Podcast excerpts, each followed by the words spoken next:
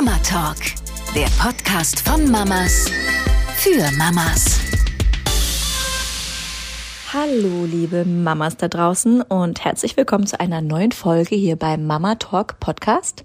Hier spricht Mella und dies wird eine super duper Special Spezialfolge zum Thema Babyschlaf, die ich auch alleine abhalten werde. Hier gehen nochmal Grüße raus an meine beste Freundin und Mitpodcasterin Alina, liebevoll genannt Bruli, weil ich als neu und frisch gebackene Mami ihr etliche Male zur Aufnahme abgesagt habe. Es tut mir echt von Herzen leid, aber wenn ihr schon Mamas oder Papas oder Eltern seid da draußen, dann wisst ihr, wovon ich spreche. Denn das Leben steht auf dem Kopf und es ist nichts, wie es sein soll. Pläne ändern sich jeden Tag. Ha, kurzes Live-Update. Wir sind im neuen Jahr. Ich wünsche euch einen tollen, wunderbaren neuen Start ins Jahr 2024. Bei uns kam alles anders als gedacht. Wir hatten das erste Weihnachten zu dritt krank. Wir hatten das erste äh, Silvester zu dritt krank. Und jetzt sind wir gerade etwas am Durchatmen. Alle sind einigermaßen wieder gesund. Toi, toi, toi, toi, toi. Ich muss unbedingt auf Holz klopfen hier im Hotelzimmer in Hamburg, damit das so bleibt. Denn wir sind gerade hier angekommen und haben hier eine Nacht Aufenthalt am Hamburger Flughafen, bevor wir in unsere gemeinsame Elternzeit starten. Ein kleiner Trommelwirbel. Morgen geht's nach Sri Lanka. Oh mein Gott. 30 Tage Sri Lanka. Nur wie drei. Ich freue mich unglaublich sehr. Ich habe riesengroße Ängste aber auch dabei aber das gehört hier heute äh, nicht an diese Stelle in diese Folge. Ich möchte das Live-Update kurz halten, sonst verplappern Alina und ich uns ja immer etwas.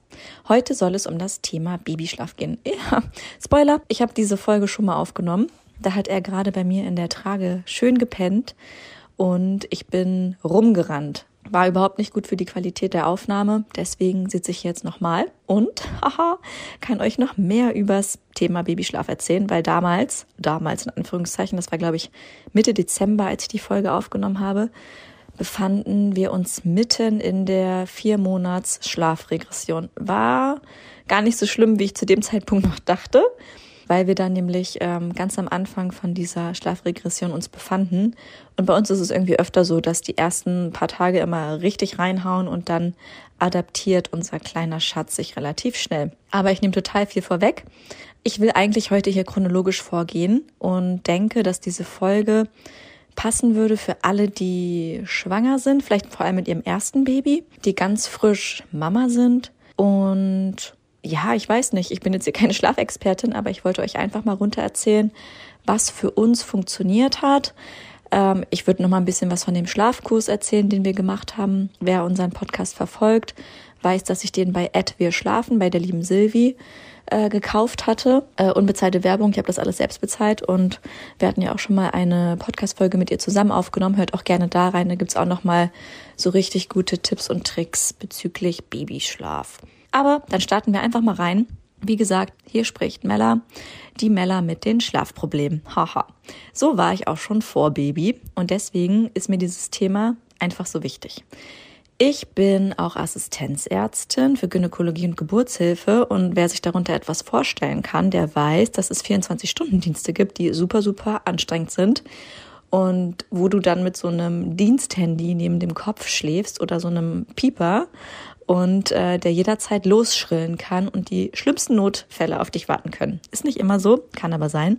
Und ich bin sehr gut darin, mir die schlimmsten Szenarien in meinem Kopf auszumalen. In meinem Kopf ist das Kopfkino immer zehnmal schlimmer als die Realität. Und das hat auf jeden Fall auch dazu beigetragen, dass mein ähm, Thema mit dem Schlaf ja sich potenziert hat und ich schon richtig Angst hatte davor, oh Gott, wie wird das überhaupt erst mit Baby? Da habe ich auch wieder so eine tickende Zeitbombe neben mir liegen und komme einfach nicht zur Ruhe. Denn das ist immer so mein Ding. Ich grübel dann, ich komme nicht zur Ruhe und ja, ich male mir immer Horrorstories aus und mein Gedankenchaos kommt einfach nicht runter. Genau, deswegen glaube ich, dass ich mich einfach viel mit dem Thema beschäftigt habe und das würde ich einfach gerne ein bisschen ähm, ganz nah am Praxisbeispiel erstes Baby an euch weitergeben. Und als wir dann wirklich zu Hause mit Baby waren, hatten wir natürlich wie alle wahrscheinlich ganz brav das Beistellbett aufgebaut. Aber ich wusste auch schon von vorhinein, ähm, dass das meistens nur als Nachttisch verwendet wird. Wir haben es tatsächlich versucht am Anfang, ihn da reinzulegen. Haha, hat nicht geklappt. Aber ich wusste auch von ganz vielen Freundinnen da draußen und natürlich auch aus der ganzen Instagram-Bubble, dass man Dinge immer wieder versuchen muss. Und nur weil es einmal nicht klappt, heißt das nicht, dass das für immer so bleibt. Das war auch eine meiner größten Ängste mit Baby übrigens, dass diese Ungewissheit sich durchs Leben zieht, dass den einen Tag Kinderwagen klappt, den nächsten wieder nicht. Ein Tag ist Autofahren cool, den nächsten wieder nicht. Und ich muss sagen, ähm, ganz so krass ist es bei uns nicht. Ich würde sagen, wir haben relativ schnell so den Charakter unseres Sohnes erkannt. Und ich muss auch sagen, jetzt ist er genau fünf Monate alt. Morgen ist der 8. Januar. Und da hat er sein fünfmonatiges. Und ich muss sagen, ich bin total beruhigt, weil mein Bauchgefühl hat mir von Anfang an relativ schnell seinen Charakter preisgegeben. Und ich hatte zwischendurch auch immer wieder Angst, wenn ich gelesen habe oder mir jemand wieder gesagt hat mit diesen tollen Sprüchen, die echt niemand braucht als frische Eltern. Ja, wartet erst mal ab, wenn euer Kind vier Monate alt ist, dann, dann ist es erst gar kein Neugeborenes mehr und dann wird's richtig anstrengend, dann wird's richtig schwer. Kann ich so ehrlicherweise nicht bestätigen und ja, ich versuche hier auch ein bisschen aufbauende Gedanken mitzugeben, weil ich finde, es ist schon anstrengend genug, was alles an Veränderungen auf uns einprasselt. Ähm, Alina ist da ja psychologische Beraterin in der Muttertät. Schaut gerne mal bei at Mommy Identity vorbei. Das ist ja alles keine bezahlte Werbung, sondern wirklich ganz tolle Accounts, die ich nur an euch ans Herz legen kann, weil ich so froh war, dass ich auch darum wusste, dass sich sowieso in meinem Kopf alles verändern wird, ähm, dass ich versucht habe, mir drumherum es schon möglichst weich zu machen, damit ich weich falle, wenn, wenn, wenn irgendwas reinhaut wie das Thema Schlaf. Denn ich glaube, da kommt keiner von uns drum herum, außer äh, jemand hat wirklich dieses eine Baby unter Zehntausenden, keine Ahnung, ob diese Zahlen irgendwie stimmen, das von Anfang an durchschläft. Und ja, durchschlafen bei Babys heißt übrigens fünf Stunden am Stück schlafen. Haben wir schon ein, zwei Mal äh, per Zufall geschafft, aber mehr auch nicht. Also wir gehören nicht dazu. Und nachdem wir das Beistellbett ausprobiert hatten, hat er bei uns in der Mitte geschlafen, in unserem ähm, großen Boxspringbett. Ich glaube, 1,80 mal 2 Meter haben wir. Hat er in der Mitte geschlafen und ich hatte die ersten Nächte so eine Angst, dass wir ihn irgendwie zerdrücken. Hat zwischendurch nachts immer Felix angestupst. Ich so, pass auf, er liegt da, ne? Ich habe ihn wieder rübergeholt. Also auch als dann die Folgenächte irgendwann Beistellbett funktioniert hat. Ich weiß nicht mehr, ab wann es ähm, relativ gut funktioniert hat. Ich glaube, erst nach wirklich einigen Wochen, auf jeden Fall nicht die ersten drei Wochen, würde ich jetzt sagen, da hat er konsequent zwischen uns geschlafen und irgendwann haben wir es dann ähm, mal wieder ausprobiert, auch einfach, damit es mir ein bisschen besser ging, weil ich, wie gesagt, immer super angespannt war. Es hat irgendwann nachgelassen, aber ähm, ja, auch heute noch, wir haben jetzt, wie gesagt, ja die erste Krankheitsphase hinter uns und da hat er auch wieder zwei Wochen am Stück jetzt zwischen uns geschlafen. Und es ist einfach was anderes, muss ich sagen. Ich weiß nicht, ob ähm, andere Eltern da draußen besser adaptieren. Manche kennen das ja auch, dass die Kinder nur auf einem drauf schlafen. Soweit ähm, kam es bei uns bisher noch nie, außer jetzt, als er Fieber hatte, die Abende. Da haben wir ihn nicht alleine ins Bett gelegt mit Babyfon, sondern ihn wirklich noch im Wohnzimmer gehabt und wirklich auch auf uns auf, auf uns drauf schlafen lassen. Aber ja, bei mir ähm, ist es, wie gesagt, schwierig runterzukommen. Und deswegen schlafe ich auch einfach besser, wenn er im Beistellbett neben uns schläft. Und ich habe auch das Gefühl, er hat einen ruhigeren Schlaf. Genau, aber wie sind wir da hingekommen? Also, unser Baby nimmt ab Tag 4 den Schnuller, weil er einen krassen Schreianfall an diesem besagten vierten Tag hatte. Das Lustige war, Felix hat in der Schwangerschaft immer gesagt, wir bekommen auf jeden Fall ein ruhiges Kind, ein entspanntes Kind. Also er hatte da, glaube ich, voll das Wunschdenken hinter.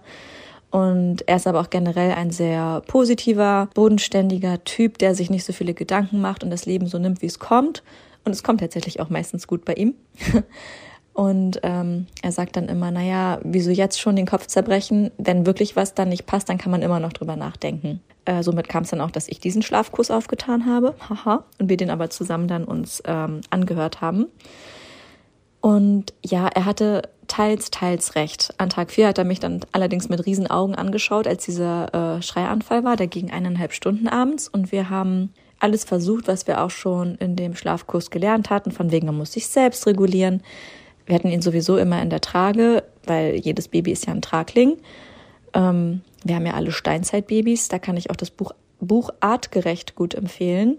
Ich finde, das geht total schön auf diese Grundbedürfnisse ähm, unserer kleinen Schätze ein. Und genau, alle Babys sind an sich Traglinge, ähm, weil die halt einfach nah uns, an uns dran sein müssen und regulieren sich ja über uns. Und je nachdem, wie unsere Atmung also Atmungsfrequenz, Herzfrequenz ist, das überträgt sich ja total auf die kleinen Schätze. Und wenn die dann da schreiend bei uns in der Trage hängen oder auch nur auf dem Arm, ähm, hatte ich auch immer so einen Puls und war total gestresst, was das Ganze einfach nicht besser gemacht hat. Und ja, dann haben wir wirklich versucht zu atmen. Wir haben teilweise gesungen. Wir haben einfach nur erzählt, wie der Tag war, damit wir uns selbst runtergeholt haben. Das hat auch an anderen Abenden noch an, und auch an den Abenden vor diesem vierten Tag gut funktioniert, aber an dem Tag halt nicht. Und irgendwann waren wir so verzweifelt, dass wir nicht mehr wussten, was wir machen sollen und haben ihm einfach einen Schnulli in den Mund gesteckt. Und siehe da, er ist sofort eingepennt, wirklich von einer Sekunde auf die nächste. Und wir haben ihn abgelegt. Also ich versuche jetzt hier so ein bisschen chronologisch euch zu erzählen, was wir gemacht haben. Und das sind keine ähm, standardisierten Empfehlungen, weil jedes Baby ist individuell, jede Paarbeziehung, jeder Mensch ist individuell. Und es gibt ja auch Stimmen, die total laut sind. Bloß kein Schnuller, bloß kein Nuckel, bloß keine Flasche. Ich muss sagen, wir hören da immer auf unser Bauchgefühl. Klar, ich informiere mich auch und lese mich bei den richtigen Seiten ein. Und wir haben für uns entschieden, ähm, wenn er den Schnuller nimmt und das auf jeden Fall ihm eine Hilfe ist und für unser System Familie passt, dann machen wir das. Und so war es dann auch. Und es hat von dem Tag an gut funktioniert. Natürlich haben wir eine Balance drin. Er ist sowieso nicht dieses ähm, Schnullikind bislang, was zu jedem äh, Moment den gerne haben möchte. Er lehnt ihn sogar sehr oft ab. Wir geben den eigentlich nur zum Schlafen oder zum Beispiel beim Autofahren, wenn er so ein bisschen knörig ist, weil wenn er schreit, hilft sowieso der Schnuller nicht. Braucht man gar nicht damit um die Ecke kommen. Genau. Und so waren wir total glücklich, dass das funktioniert hat. Und ja, uns wurde ganz häufig die Frage gestellt, lässt er sich ablegen? Und wir waren immer so, äh, ja, wussten gar nicht, ähm, warum nicht. Also da merkt man auch, wie man so ein bisschen blauäugig, glaube ich, reinstolpert ins Elternsein, weil mittlerweile weiß ich auch, dass es ganz viele Babys gibt, die sich überhaupt nicht ablegen lassen, die wie gesagt auf einem drauf schlafen wollen. Ich kann euch nur empfehlen, es trotzdem immer wieder zu versuchen, auch wenn ich da jetzt nicht die Expertin bin in diesem Thema, weil er hat sich von Tag eins ablegen lassen. Ähm, und wir haben ihn auch von Tag eins gepuckt. Das ist auch einer unserer Schlüssel gewesen, diese äh, Pucktücher ähm, zu kaufen. Oder wir haben eigentlich alles nur von Freunden geschenkt oder geliehen bekommen, die wirklich ähm, ja das so nachahmen, wie die Babys sich in der Gebärmutter bei der Mama gefühlt haben. Und das hat bei uns auch super funktioniert. Das haben wir auch echt noch bis Monat vier oder so gemacht bis sie sich anfangen zu drehen, weil dann ähm, kann es auch gefährlich werden, wenn die sich dann quasi aufs Gesicht drehen und nicht mehr rumkommen. Dann haben wir das gelassen. Oh, das war auch so ein Ding, da hatte ich auch schon wieder schlaflose Nächte gefühlt oder hatte ich auch tatsächlich, weil er dann erstmal klarkommen musste. Erst mit einem Arm haben wir es, glaube ich, gemacht und dann beide Arme irgendwann freigelassen. Und er macht sich damit halt immer wach. Auch bis heute fuchtelt er total mit den Ärmchen rum. Das abends bei der Einschlafbegleitung, eigentlich auch echt das doofe, doofe Wort, oder? Einschlafbegleitung ist wieder so menschlich, dass wir allem so einen krassen ähm, Namen aufdrücken müssen für etwas, was wahrscheinlich schon immer existiert hat, dass Babys einfach nicht allein schlafen können. Das Normalste der Welt. Und wir nennen es Einschlafbegleitung. Naja, auf jeden Fall bei der Einschlafbegleitung ähm, ist es immer noch das Ding, dass wir ihn ganz nah kuscheln und quasi seine Arme festhalten, dadurch, dass wir den Arm um ihn legen. Und dann kommt er einfach viel besser zur Ruhe. Was unser ähm, nächster Key ist, Schlüssel, ist auch, dass wir gerne den Punkt zwischen den Augenbrauen ganz sanft streicheln. Das liebt er. Ähm, da gehen automatisch irgendwie die Augen zu. Das habe ich auch in irgendeinem Reel, glaube ich, gesehen und das funktioniert bei uns auch echt gut. Und generell wollte ich euch auch erzählen, habe ich in dem Schlafkurs gelernt oder wir halt als Paar, ich, ich rede ja hier meistens von mir, habe ich gelernt, dass äh, Silvi von Wir Schlafen ganz, ganz früh empfiehlt, eine Abendroutine zu machen, ab Woche neun. Und ich glaube, wir haben das sogar eher noch angefangen, weil wir einfach gespürt haben, hey, er ist soweit. Ähm, am Anfang mit so einem Neugeborenen, die haben ja gar keinen Schlaf, äh, Schlafrhythmus, keinen Tag-Nacht-Rhythmus. Das müssen die erst lernen. Die bilden noch nicht das Schlafhormon, das Melatonin aus. Und deswegen kann man das mit denen üben. Also ähm, am Anfang schlafen die ja so, so viel. Ich weiß, irgendwann war bei uns dann so richtig so ein Rhythmus drin, eine Stunde wach, eine Stunde schlafen. Das ist quasi jetzt schon etliche Rhythmen übersprungen. Dazwischen hatte er, keine Ahnung, drei Stunden am Stück schlafen. Dann war er in der Federwiege etc. Aber wie gesagt, Silvi von Wir Schlafen sagt, ab neun Wochen ist echt so ein so einen riesen Schritt erreicht. Da kann man wirklich anfangen, Routinen zu etablieren. Da kann man anfangen, Schlafassoziationen oder diese Schlafbrücken, beides dasselbe auszuschleichen. Bei uns war das auf jeden Fall äh, die Federwiege. Ähm, die ja sehr starke Bewegungen macht, was, was den Mäusen hilft zu schlafen. Was noch gilt, ähm, ist Umhertragen, Lieder singen, alles, was sie dann damit verknüpfen, wenn sie einschlafen. Und ähm, das bedeutet auch, wenn sie wieder aufwachen, wollen sie eigentlich dasselbe Szenario nachts haben. Und das sind dann Schlafassoziationen, die teilweise stören können. Einschlafstillen ist auch so ein Riesending. Hat unser Kleiner übrigens auch nie gemacht. Ähm, kann ich auch gar nichts drüber sagen. Aber ja, wie gesagt, ähm, meine Schwägerin macht das heute noch. Und ihr Mann sagt immer, ja, man weiß nicht, ähm, fordert das Baby das ein, weil das ist ihre zweite Tochter jetzt, oder macht die Mama das so gerne? Das ist ja wirklich immer die Frage, die man sich ehrlich einfach stellen muss. Solange das für alle funktioniert, hey, toll, macht einfach weiter so. Aber Silvia hat auch gesagt, ähm, dass eins der größten Probleme oder Schwierigkeiten, sagt sie lieber, äh, von ihren KlientInnen ist, dass die Mamis nicht mehr können wegen des Einschlafstillens, weil dann das Baby ganz häufig nachts wach wird und genau das Gleiche wieder möchte, um in den Schlaf zu finden, nämlich gestillt werden, obwohl Hunger eigentlich befriedigt ist. Und wie gesagt, ich werte das gar nicht. Das muss einfach jeder für sich selbst entscheiden. Und bei meiner Schwägerin ist es halt auch so. Und ich glaube, die kommen ganz gut klar. Ist ja auch super schön. Aber wie gesagt, unser Kleiner hat das irgendwie nie gemacht. Vielleicht habe ich es auch einfach intuitiv verhindert. Ich kann es gar nicht sagen. Aber seitdem ich dann diesen Schlafkurs äh, gemacht hatte, war mir auch bewusst, dass es total wichtig ist. Oder mir war es in dem Sinne wichtig, ähm, das Stillen vom Einschlafen ähm, zu entkoppeln. Also sie empfiehlt immer, so mindestens 15 Minuten Abstand zu haben vom Stillen her. Also wir haben dann, wie gesagt, ab Woche sieben oder so die Abendroutine angefangen zu etablieren, dass wir gemerkt haben, ja, gegen 19 Uhr, er wird echt schon müde und er will auch gar nicht mehr in der Trage schlafen, er hat wirklich dann teilweise geschrien. Wir haben auch oft abends mit ihm Fernsehen geguckt, ähm, das störte ja auch nicht, bis sie dann irgendwann anfangen, sich zu dem äh, Licht oder zu den Tönen zu drehen, wenn man nicht gerade mit Bluetooth-Kopfhörern äh, hört. Genau, das war bei uns alles da in dieser Zeit noch gar kein Problem. Aber irgendwann wurde er halt super unruhig, wo wir gemerkt haben, okay, vielleicht versuchen wir einfach ihn mal abends richtig ins Bett hinzulegen. Und sieh da, es war echt das Einzige, wo es funktioniert hat, dass er zur Ruhe kam. Das heißt, wir haben, glaube ich, so ab Woche sieben ungefähr schon mit dieser Abendroutine angefangen. Und da habe ich dann auch schon darauf geachtet, dass das Stillen vom ähm, wirklichen Einschlafen entkoppelt ist. Also man soll möglichst alles davon entkoppeln. Man soll zum Beispiel auch nicht, nicht mehr singen oder die Spieluhr ähm, spielen oder ihn rumtragen zum Einschlafen.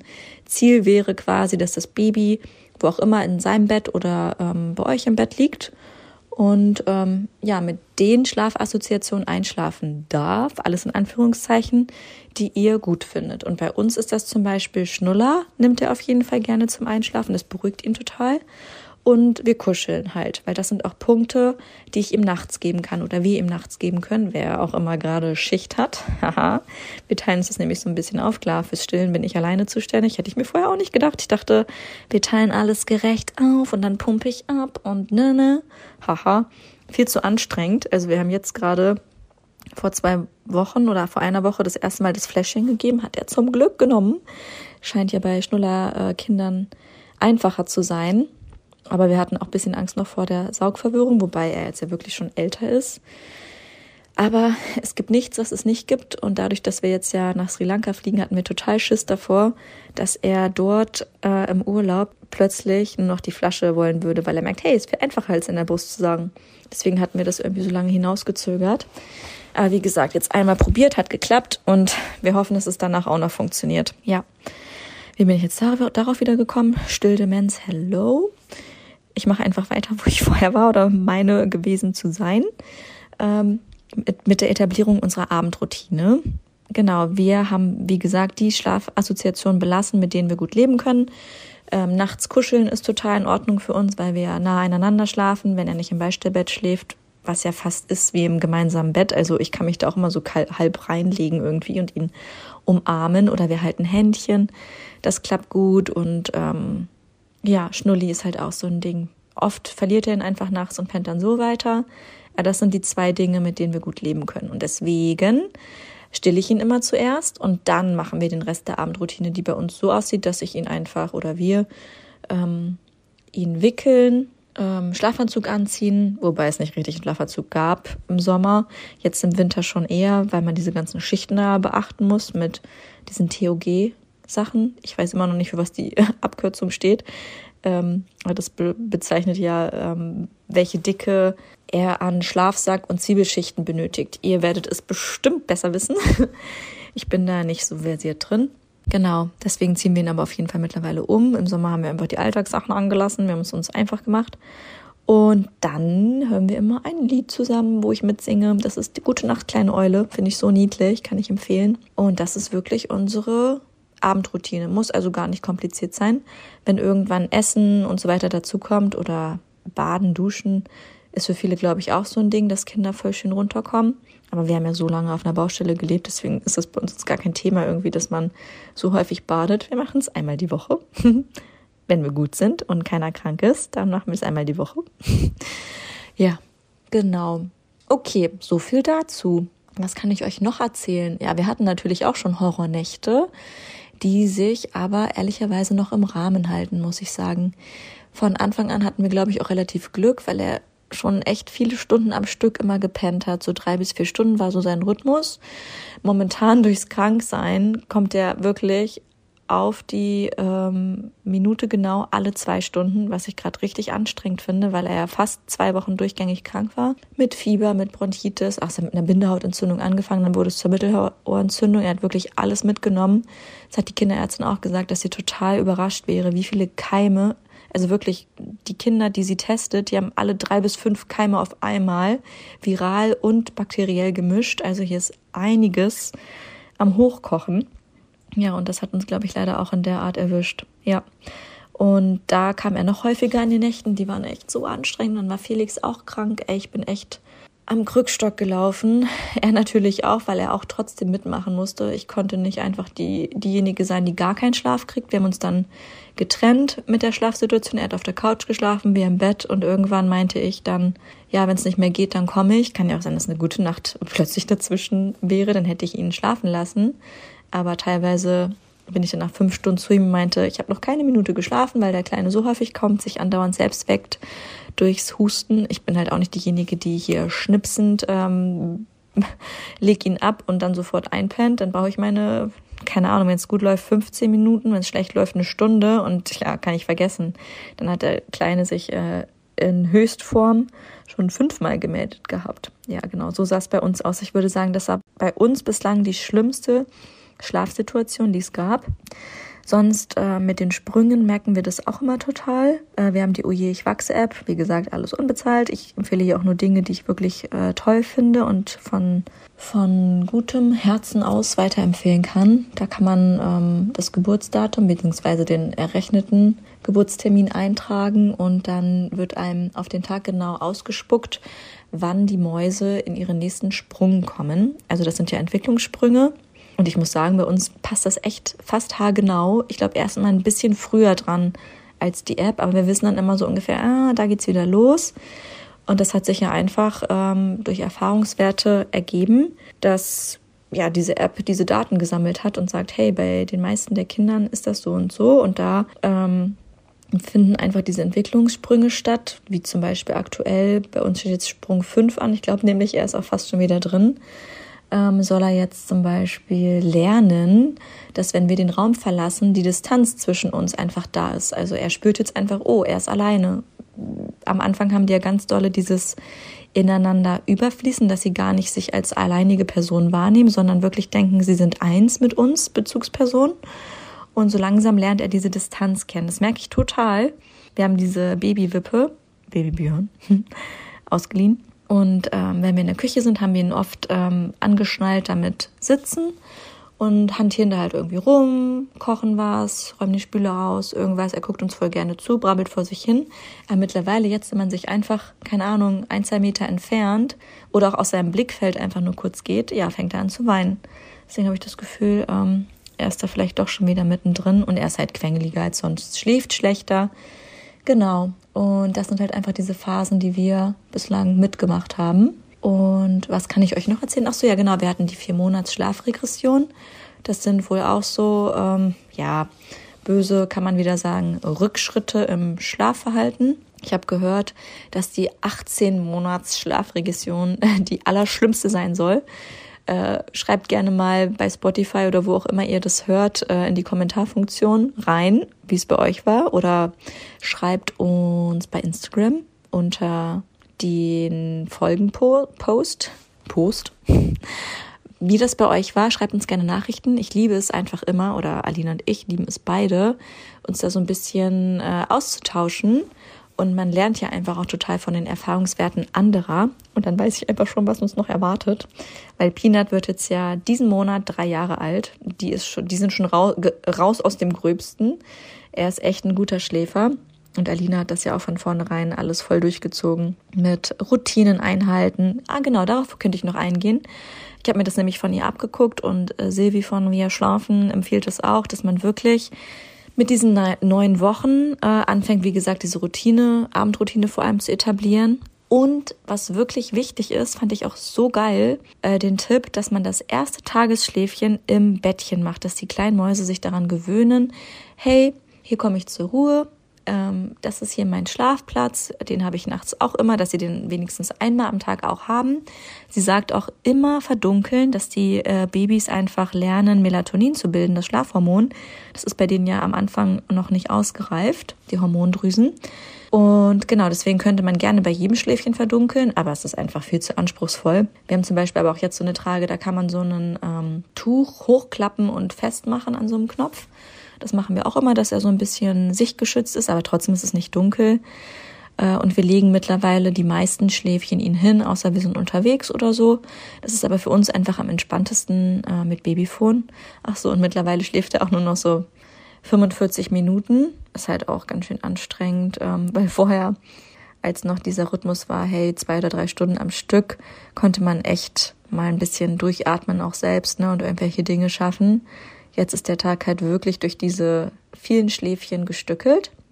Ach so, und was der, was wirklich das Größte ist, ähm, folgt gerne einfach Edwin Schlafen. Ich finde, sie macht den besten Content, was äh, Schlafcontent angeht. Man kann sich da auch so ein kostenloses E-Book runterladen, ähm, was mir echt viel geholfen hat. Da sind die Schlafbedarfstabellen drin und ähm, ja, da kann man genau gucken, wie lange ein Baby im Durchschnitt äh, schon an Wachzeiten schafft, wie viele Minuten oder Stunden er oder sie am Stück schlafen sollte und wie auch der Abstand zwischen den Schläfchen ist. Also zum Beispiel zum Nachtschlaf sind wir momentan bei zwei Stunden Abstand. Und das mussten wir erstmal hinkriegen, weil unsere kleine Maus eher zum Abend hin immer müder wird. Und jetzt durch die Krankheit ist auch nochmal alles durcheinander gewirbelt. Aber mittlerweile äh, steuern wir wieder drauf zu, auf unsere Routine.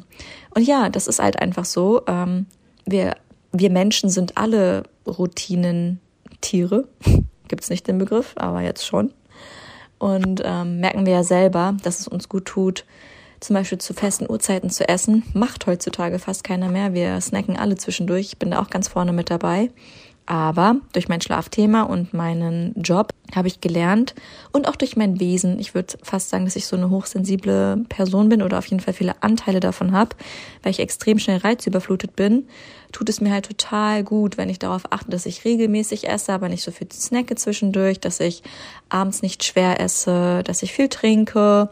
Ich kann zum Beispiel auch nur morgens Kaffee trinken, ähm, weil Koffein bei mir anscheinend super langsam abgebaut wird. Hat ja auch eine krasse ähm, Halbwertszeit, also wird auch einfach von allen Menschen nicht schnell abgebaut. Könnt ihr mal was drüber lesen, wenn euch das interessiert. Genau, ich muss da einfach gut drauf achten. Und ja, ist schwierig, wenn man in so einer Stadt wie Berlin lebt oder gelebt hat und da alle Zeiten und Kräfte gefühlt außer Kraft gesetzt sind. Ja, aber deswegen hilft mir das total, das mal mein Baby wieder mehr zu etablieren und sehe einfach, dass es mir auch gut tut. Und was ich hier noch richtig spannend finde, wir Erwachsenen brauchen ja länger, um Routinen zu etablieren. Ich glaube, es sind 21 Tage äh, wo man eine Gewohnheit quasi etablieren muss, dass sie sich dann wirklich leichter umsetzen lässt. Und bei Babys oder Kindern, die brauchen nur drei bis fünf Tage dafür. Das finde ich nämlich so toll, weil wir das jetzt auch nochmal wieder versuchen wollen, weil er ja nachts momentan immer noch alle zwei Stunden kommt zum Trinken. Und ich dachte, das äh, findet sich einfach wieder selbst, nachdem er jetzt krank war. Aber bislang leider nicht. Und deswegen gucken wir mal, inwieweit wir ähm, das wieder selbst mehr umsetzen können. Und wie gesagt, es dauert ja drei bis fünf Tage, bis er sich da wieder dran gewöhnt hätte. Und da könnte man zum Beispiel anfangen ihn nicht jedes Mal, wenn er sich halt meldet, äh, direkt zu stillen, sondern erstmal zu kuscheln und da zu sein. Und klar, wenn er mega quengelt und wirklich seine Hungerzeichen zeigt, dann kriegt er natürlich die Brust. Aber meistens ist es ja nicht das. Und ich muss auch ehrlich sagen, ich still dann auch lieber, weil ich weiß, okay, dann haben wir es hinter uns und dann kann ich auch wieder schlafen. Aber oft ist es ja auch ein anderes Bedürfnis, was, was sie einfach brauchen. Es ist, ist ja auch so viel mehr, was ähm, die Brust bedeutet. Bedeutet Nähe, ähm, Sicherheit, Bindung extrem, Bestätigung, dass wir noch da sind, dass das alles sicher ist. Genau. Ja, so viel erstmal dazu. Ich überlege kurz, ob ich noch irgendwas ganz Wichtiges erzählen wollte. Ja, wie gesagt, mit der vier Monats Schlafregression, das hat uns bei, hat sich bei uns einfach nur so gezeigt, dass er krass abends geweint hat, ähm, sich nicht hat ablegen lassen, was für uns untypisch ist. Wir haben ihn dann immer wieder rumgetragen und ähm, dann im Knien quasi auf dem Arm in den Schlaf geschuckelt und dann irgendwie abgelegt, quer ins Bett. Das hat dann irgendwie funktioniert. Ja, und mittlerweile muss ich sagen, seit dem Zeitpunkt ähm, schläft er abends auch nicht mehr so viele Stunden am Stück. Alina hat immer gesagt, irgendwann schlafen die dann sechs Stunden am Stück. Das ist dann schon das erste große Durchschlafen. Und ich so, ich warte immer noch auf den Moment, weil das hatten wir von Anfang an ja mit drei, vier Stunden, dass er die erste ähm, Nachthälfte immer total gut geschlafen hat und dann gegen Morgen hin immer sehr unruhig.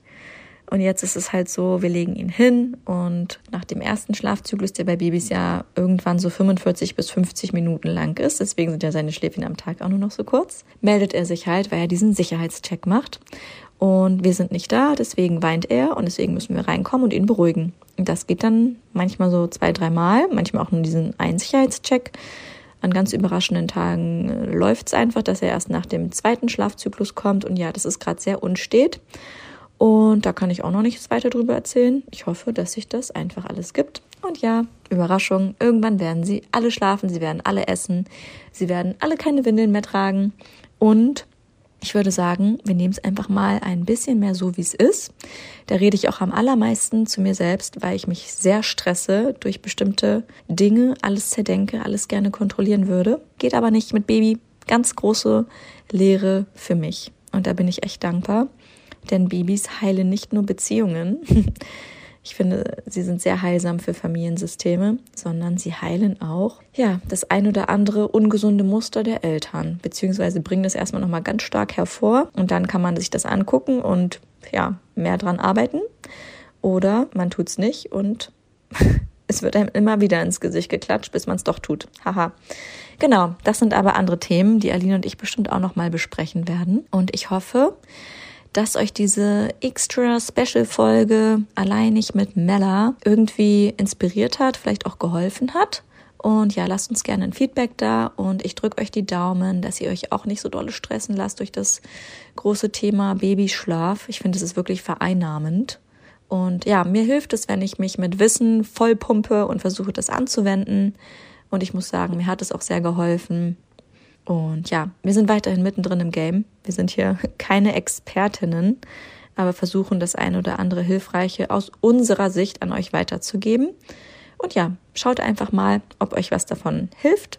Und folgt uns gerne bei Instagram. Lasst uns positive Bewertungen da. Wir lieben eure 5-Sterne-Bewertungen. Schreibt uns in die Kommentarfunktion, falls ihr Fragen habt, falls ihr Themenwünsche habt. Genau. Und ja, kommt gut an im neuen Jahr und macht's gut. Nächstes Mal wieder mit einer Partnerinnenfolge. Tschüssi. Mama Talk, der Podcast von Mamas für Mamas. Eine Antenne Niedersachsen Produktion.